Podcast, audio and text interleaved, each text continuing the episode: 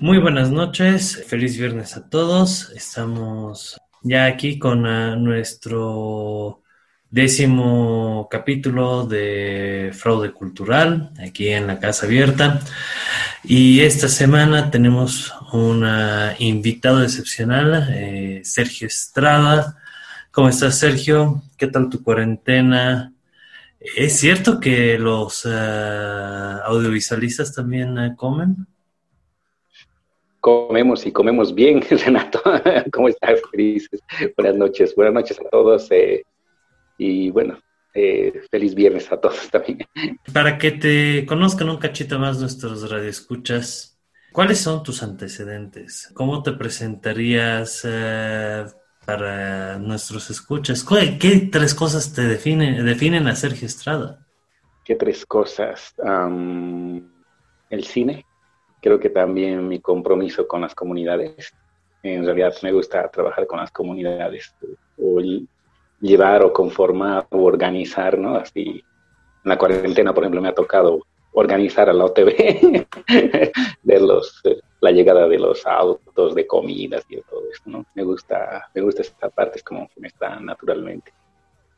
Esa parte, la del cine que decía antes, y mmm, la lealtad. Me agrada esa última particularmente, hermano. Eh, ahora, ya para entrar en la entrevista, eh, comencemos con algo suave. Eh, el sector cultural es uno de los más afectados por la crisis. Por donde lo veas, es uno de los sectores más afectados, si no el más afectado, pero eh, junto con los de turismo estamos eh, para atrás. Eh, ¿Cómo ha afectado la pandemia al sector de los audiovisualistas? ¿Cómo te ha afectado personalmente la, cuarentena? bueno, por compañeros de trabajo que estaban llevando adelante proyectos, se ha parado todo, totalmente, ¿no? Ah, pero creo que no es tan cierto que todo el sector cultural, ¿no? O sea, uno ve a los otros países y otros países realmente eh, han sabido reaccionar, digamos, a, esto. Eh, no es el caso de Bolivia eh, y no es el caso de otros países. De otros países sí uno se pregunta que, ¿por qué? ¿Por qué otros sí? ¿Y por qué nosotros no? O sea, teníamos, veníamos embalados, especialmente el sector cultural, ¿no? O sea, muy propositivo, muy aguerrido el sector cultural, hablo de los trabajadores de cultura y de pronto, o sea, todo se ha quedado truncado.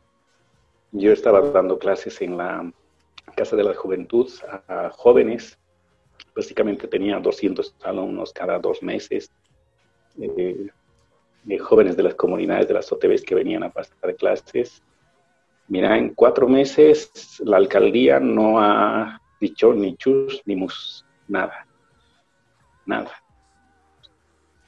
Y creo que los jóvenes también son los otros de los más afectados, que no pensamos en ellos, ¿no? A veces pensamos solamente en, a nivel económico y que este sector y que este todo, y, pero también los niños y los jóvenes la están soportando, son los que están realmente más encerrados que nosotros, ¿no? Claro. Eh, entonces eh, uno se pregunta a eso, ¿no? Pucha, o sea, eh, ¿cómo vamos a salir de, esto? O sea, ¿cómo va a ser la nueva normalidad después de esto? O sea, ¿qué pasa con, estos jóvenes que realmente ninguna generación, eh, especialmente Latinoamérica, ha vivido una pandemia, ¿no? Un encierro, o sea, como este y tenemos una primera generación que la está viviendo con, no sé qué estará pasando en sus cabezas, el miedo, el temor y todo eso, ¿no? No me preocupo yo de mí mismo, ¿no?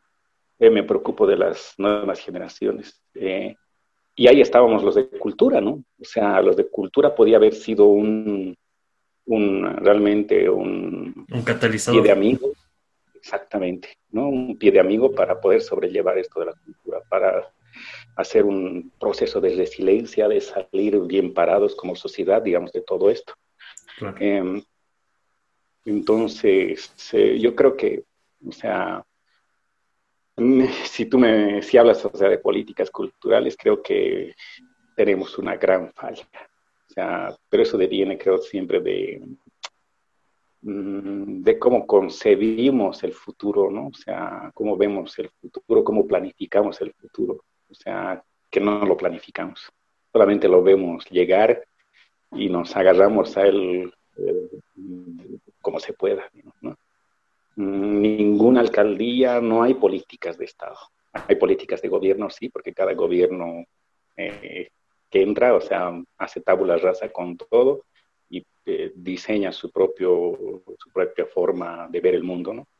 Y no avanzamos, no avanzamos así, ¿no? Ya, eso siempre lo, digo, ¿no? O sea, Zabaleta, ya lo decían, somos un país que, que, es, que, que vive así de la contingencia, ¿no? O sea, de, de, actos constituyentes, ¿no? Constitutivos, o constitutivos o no constituyentes, no sé si es al revés, ¿no? O sea, de Bolivia avanza en base a guerrillas, no una gran guerra, no una gran revolución, ¿no? Son revoluciones toditas truncadas, las del 52.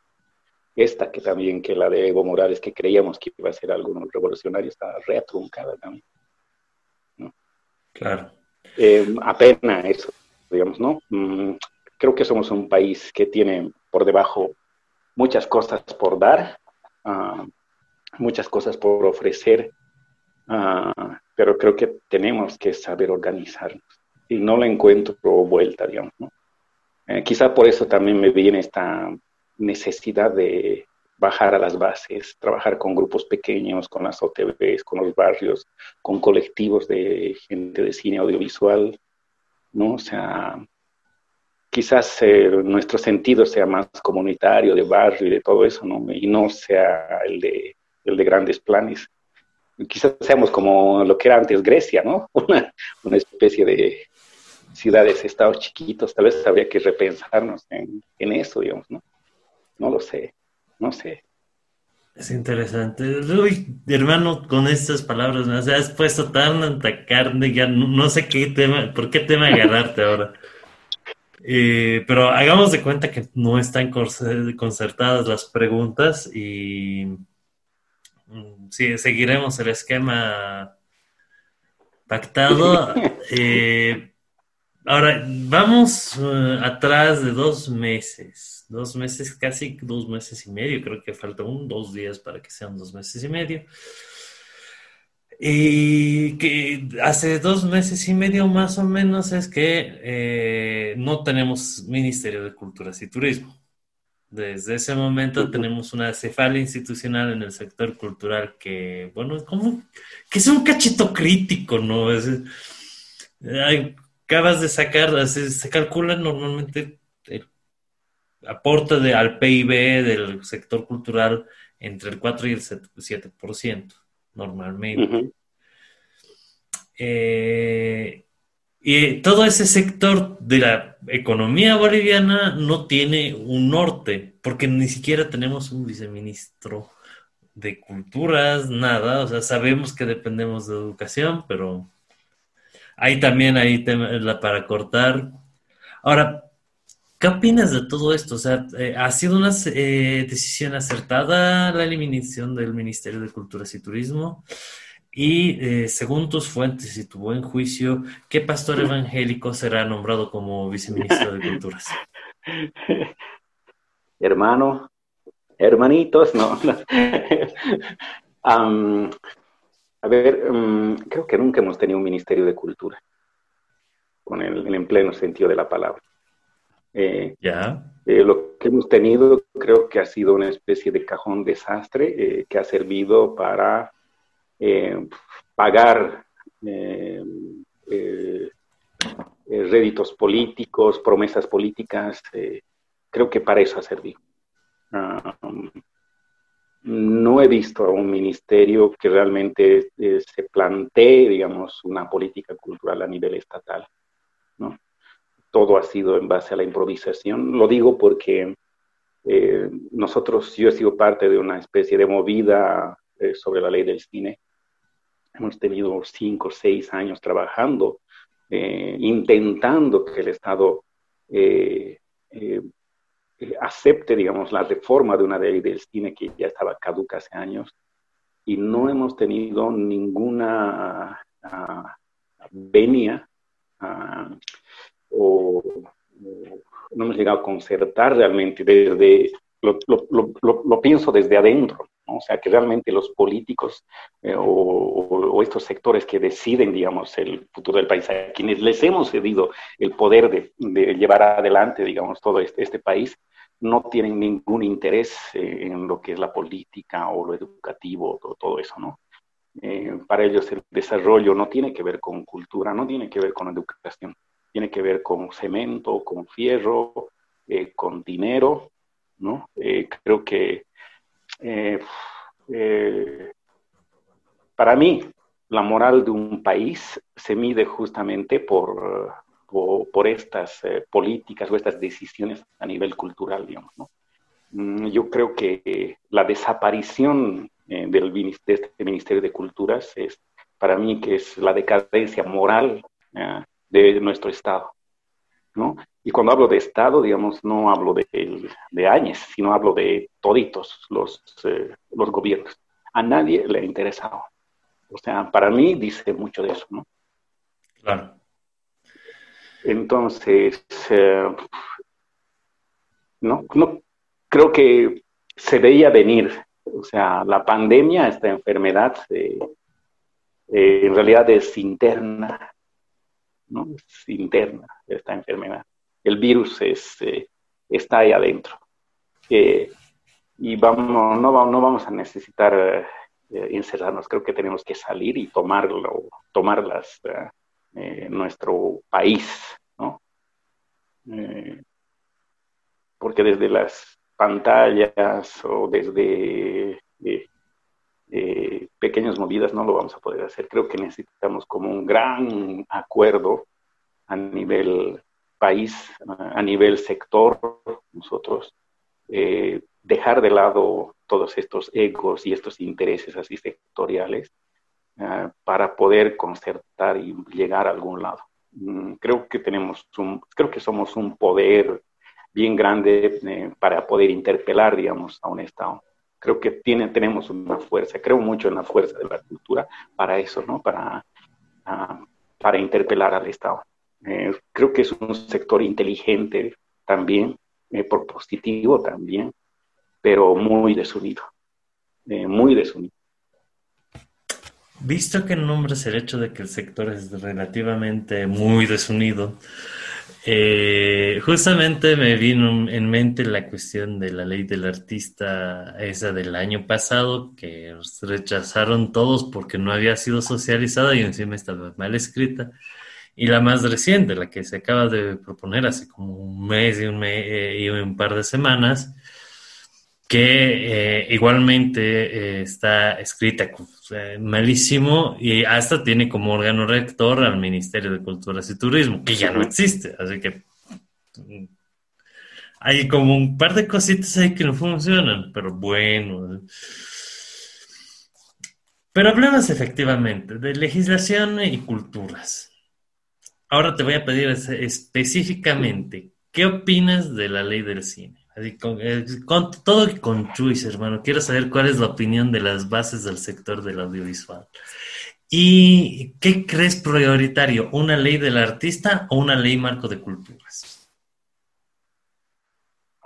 Creo prioritario una ley marco del culturas, antes que la ley del artista.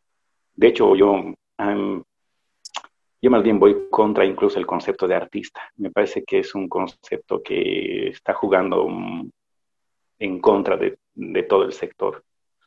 Um, bueno, por miles de cosas que ahorita que, que, que, que habría que hacer otro, otra, otra entrevista. Le niego de esa palabra. Quedamos um, entonces para una entrevista en futuro. Perfecto, Pero volviendo entonces es prioritaria la, de, la ley de culturas. ¿Por qué? Desarrolle. Porque es una ley, es una ley paraguas, ¿no? De hecho, con la ley del cine eh, habíamos quedado en algún momento en parar un poco el carro para que justamente darle pie, paso a que haya la ley marco de cultura, digamos, ¿no? Mm, pero el, último tramo, digamos, de, mm, del año pasado, estoy hablando, ¿no? El último tramo que eh, se estaba trabajando en todo esto con Telartes y con otras organizaciones más, o sea, se vio que no se, se, iba a ningún lado, ¿no? Hemos visto cambios de ministro, tres ministros de menos tan poco tiempo, eh, a cuál peor, ¿no? Los pasados de Grotz, que al menos hacía algo a la, a la NOCA, que bueno. Claro, de hecho, había una reunión que hubo, ¿no? Con, eh, con ciertas personas, digamos, con la cúpula, digamos, del, del gobierno para, para ver, eh, sopesar, digamos, qué pasaba con las diferentes eh, leyes o, textos, digamos, que podían de alguna manera configurar el, el, escenario cultural, digamos. Y se sabía que había una ley marco de cultura y había una ley del cine. Y que la ley del cine tenía mayor concertación que la ley marco de cultura. Entonces, el gobierno decidió darle pie a la ley, a la ley del cine cuando nosotros ya habíamos quedado de que eh, la ley marco de cultura sea antes de la ley del cine. Eh, y esta ley del cine ha salido básicamente como una especie de... Eh, se ha impulsado y ha sido el último tramo, se ha aprobado en, en, una especie de calor político, ¿no? calor electoral, en ese escenario electoral, digamos, preelectoral ha sido un intento para mí de comprar votos, de atraer votos, porque en ese momento, digamos, eh, habían jóvenes, ¿vale? Eh, en ese momento, la, lectura era la, siguiente, ¿vale? Eh, ha habido un vuelque de la, del campo a la ciudad, la migración y todo el efecto, digamos, decían, ¿no? Se ha ido mucha gente a la ciudad porque han visto que han mejorado económicamente. Sí, sí, de hecho sí ha, habido como un periodo de 10 años, digamos, de, de, buena bonanza económica, digamos, ¿no? Y en las que han goteado, si es que no les ha llegado directamente a sectores que de alguna manera estaban un poco marginados, digamos, de la economía, de la gran economía de las ciudades, digamos. Y cuando han visto mejorar muchos de ellos, especialmente los hijos y generaciones de esta, hablo del área rural, ¿no? que se han volcado y se han venido a las ciudades. Entonces se ha volteado el, porcentaje de, de, gente que, había en la ciudad, digamos. Y este 70% de las, en, las, en, las, en el área rural y ahora el 70% en la ciudad. Pero estas, de ese 70%, el gran porcentaje eh, ya tenía otra mirada, ¿no? O sea, eran jóvenes que se habían venido aquí y que no, eh, que se veía que no habían logrado, digamos, de llegar a ellos con propuestas electorales. Y veían que la cultura iba a ser la manera de atraer el voto de los jóvenes. Fue así. Es, fue realmente un cálculo político, fríamente te lo digo, o sea, lo sé porque he estado dentro de esas eh, movidas, digamos, ¿no? Me intentan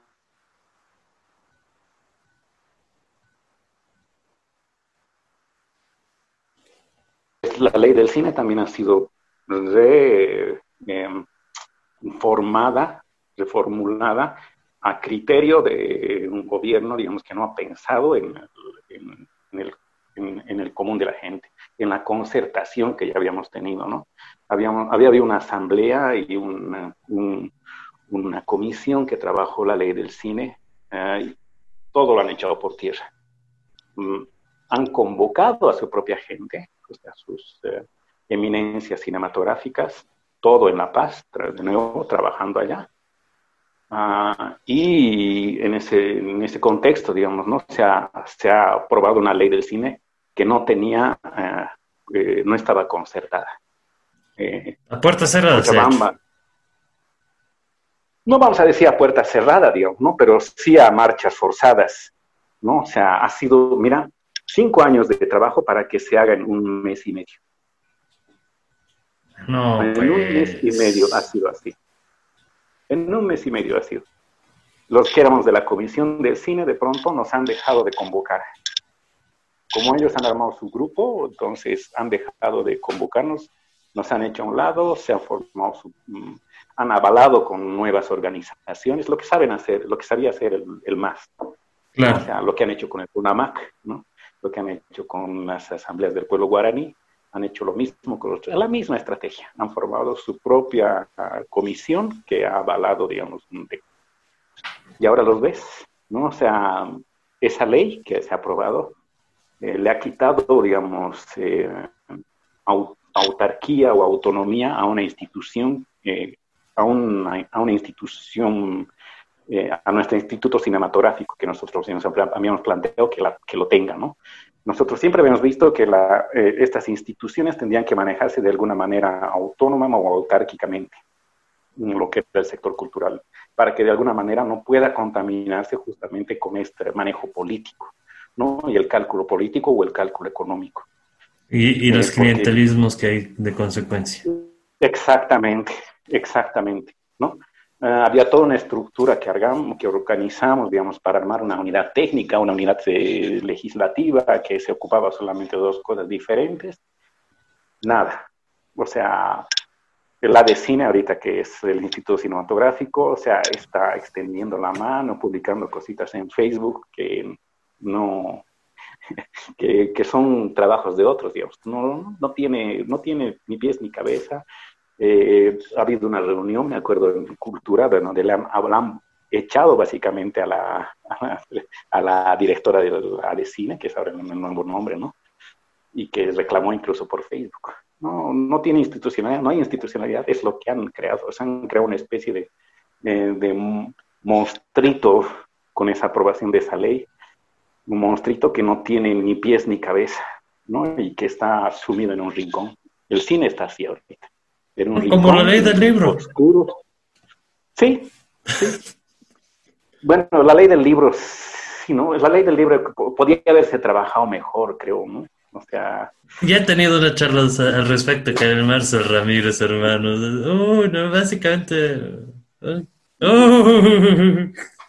Lo que no se con todo de esa ley, hermano, pero bueno. Pero es una manera de mirar el mundo, ¿no? Todo esto, o sea, qué poca eh, capacidad de ver el futuro, de planificar el futuro, de ver qué mundo queremos para, para, para los bolivianos, ¿no? Te lo digo, era un mundo lleno de canchitas. Mm. Esa era la planificación a futuro para mí. una inmensa canchita de césped sintético. Eh, pero bueno, ah. eh, ya. Eh, nos dejaremos de lado este bocado amargo y pasemos al siguiente. Ahora, recientemente han clausurado el año escolar en un chenco que todavía no terminé de entender, porque verdaderamente no he terminado de entender qué, rayos ha pasado ahí. Si, si tengo que felicitar o no a los bachilleres o qué ondas. Pero, bueno, dejando de lado eso, pero en, quedándonos en el tema de educación y sobre todo educación y culturas, quería preguntarte cuál es el recorrido de formación habitual de un audiovisualista. ¿Existen procesos de formación profesional reconocidos en materia? Procesos formales no los hay. O sea, sí hay experiencias, digamos, ¿no? de intento de formalizar la, la instrucción o la formación de un cineasta, ¿no? Está la escuela de cine, la de la fábrica, aquí en Cochabamba, que creo que ha sido una de las primeras, digamos, ¿no? Y después experiencias piloto, ¿no? Otras experiencias como el ECA en, en La Paz, eh, los mismos pueblos indígenas, ¿no? Con el CEFREC, que también tienen su propio sistema de formación, que es, eh, pero que de cualquier manera están al margen, digamos, ¿no? Eh, la formación no, así, eh, una cuestión formal no la hay. Se ha buscado, digamos, ¿no? Porque creo que la ley antes eh, te permitía poder crear una escuela a nivel local en artes, digamos. pero es voluntad política también.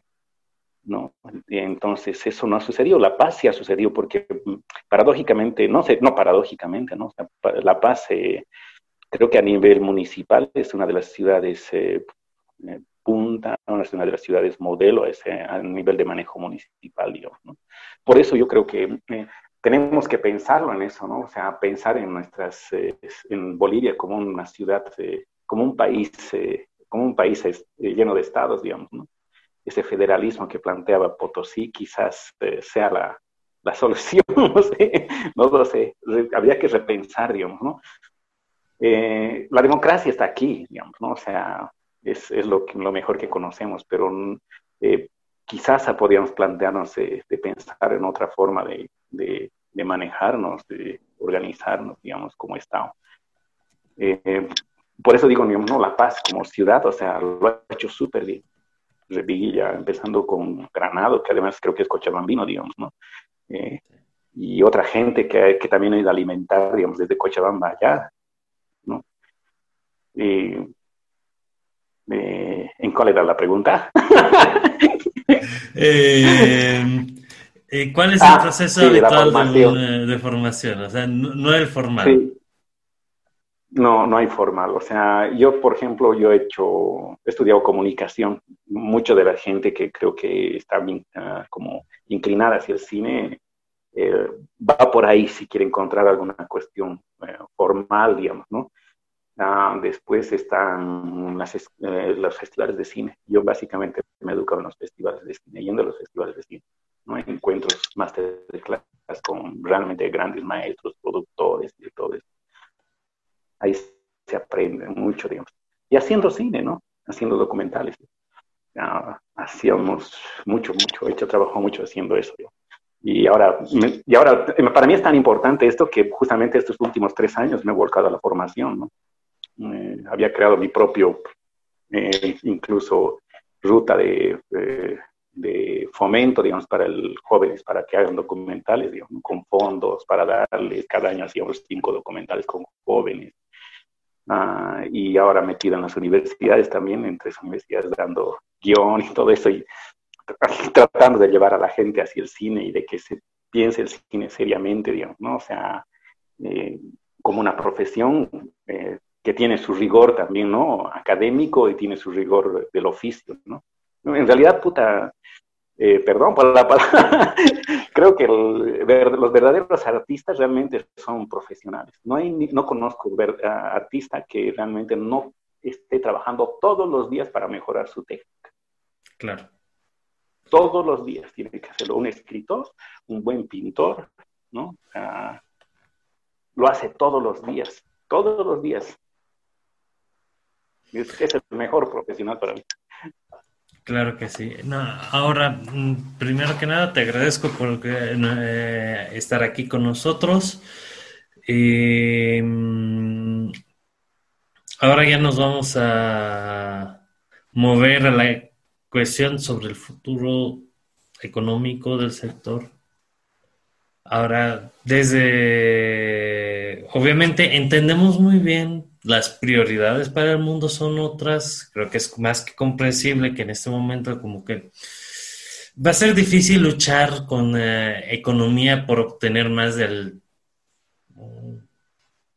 ser más del 2%, o es cuando eh, tenemos salud que en este momento va a necesitar una barrabasada de plata, ya lo sabemos. Pero, ¿qué propuestas podrías sugerir para el futuro del sector cultural? Eh, ¿Cómo te imaginas la nueva normalidad a mediano plazo para el sector?